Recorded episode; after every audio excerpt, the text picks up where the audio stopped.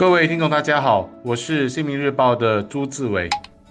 大家好，我是联合早报的王彼得。昨天早上听副总理王瑞杰在早报的商业论坛的直播中谈话的时候，一个做餐馆的朋友刚好打电话来说自己的生意因为旅客少了，掉了六七成，问我怎么看这次的疫情。会持续多久？我说我无从判断，但如果是我做生意，肯定会假定瘟疫会再拖六个月，以这个时间长度来制定备案。看如何撑过这段日子，包括如何解决现金流的问题。那么在第三个月的时候再来评估一次。那么最近媒体都有图文报道说，因为生意差，很多德士和试造车司机都把车退还了给公司。大家宁愿失业待在家里，因为没收入也好过一天辛劳了之后还要亏钱。一个上市公司高管也打来问我，他说他开始要员工每个星期请一天年假，问我有没有违。反人力部的条例，甚至我原本以为这阵子看病的人会很多，但有医生朋友告诉我，他在商业区的诊所病人少了一大半，因为附近白领来上班，只要一测量体温高的就直接回家去了，不会来看诊。总之，疫情最先直接冲击航空旅游啊、酒店、餐饮、零售业等等，但目前很清楚，影响已经扩散到几乎各行各业，这是必须注意到的。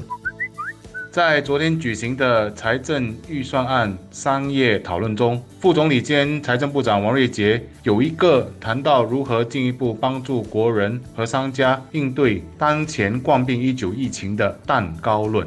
他说，在有必要时，政府是会推出第二个配套的。然而，现在已经有一个蛋糕了哦。他指的当然就是之前在财政预算案给予的配套帮助。他说，那个蛋糕已经放在大家的眼前，他要国人先吃完后，有需要他一定会再去准备多一个。他还有一句话，其实说的蛮贴切的。他说不应该没吃眼前的蛋糕就纠结于别人还有蛋糕。还有，他也说吃完蛋糕后，大家也应该去健身。天气晴朗就要出去跑。我对这段话的诠释是：每一个商家和个人都应该趁着现在这个经济不好的时刻，多多进修和进步，多多利用政府所推出的各种配套来寻求各种进步。商家可以想想如何趁机转型，人工化变半自动化，半自动化变全自动化，减少依赖人力，又能增加产品的质量。而在个人方面，员工可以利用技能创前程的援助配套，学习新技能，然后等风。雨过后，不管是公司还是个人，具备了新思维、新装备、新技能，再去闯荡五湖四海，开拓疆土。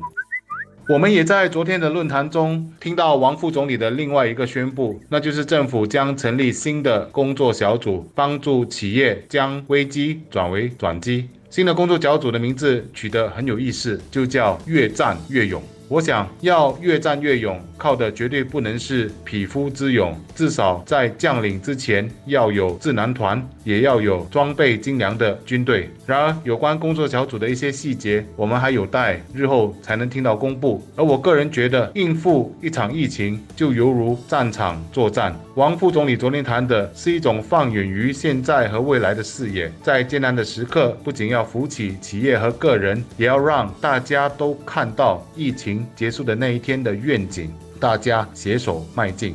而打仗打的是什么？就是前方的军需和后方的粮食。政府也一再向国人保证，打仗的子弹是足够的，那是前人为我们留下的资产，让我们可以应对不时之需。而前天，我们也听到贸工部长陈振声说，政府已重新检讨国家库存的政策，就算是当前的冠病一九疫情升级为国际紧急事件，我们新加坡国内的超级市场和商场的必需品供应一定并充足。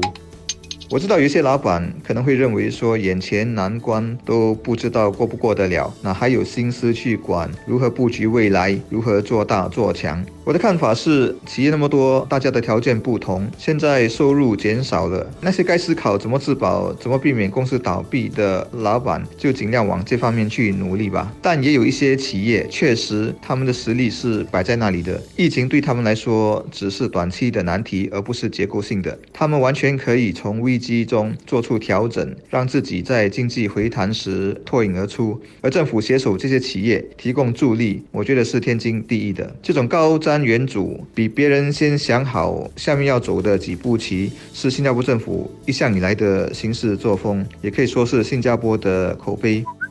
我觉得这一次的疫情没有人想碰到，但既然已经来了，而且不可避免，那我们都应该以正面的态度去面对。正如一个朋友对我说的：“打仗打的就是子弹的多或少。”他非常乐于见到我们的政府具有防患于未然的思维，总是向前想很多步，而且都付诸于行动。在还没有达到真正需要时，就不断的储备子弹，确保我们就算是到了恶劣情况，子弹还是够用的。而一般国人应该做的是什么呢？就是把心安定下来，而且开始去利用政府的各种配套援助吧。二是有两点，我觉得大家必须有心理准备。第一是疫情已国际化了，而且数目字还在攀升。至于中国那边说是缓解了下来，但你不知道一旦他们实现了复工复产，以及渐渐的解除了封闭式的管制，会不会疫情又在转坏？毕竟中国也必须和外界交往，不可能锁国。这个疾病是完全可以出口转内销的，根本不可能封堵。所以，第一，外部环境还在恶化当中，最后演变成全球。大流行病是很有可能的。第二，新加坡是一个没有腹地、那么人口很稠密的国际大都会，是一个开放的经济体，每天几十万人进进出出，输入型的感染是防不胜防的。我注意到陈振生在星期天参观平价超市的大货仓时，已经暗示了大家，像韩国那样开始没什么，但突然之间病例就暴增了，成了很多国家都要防堵的一个重大的疫区。陈振生说，我们也可能出现类似的情况，感染数字会比我们现在每天通报的要多很多。所以，我是希望大家必须对这两个情况。做充足的防范和准备，这个准备当然还包括说心理上的建设，就是日子要尽量的正常过，不要慌，不要乱，当然更不要怕输到到处去疯抢口罩和厕纸。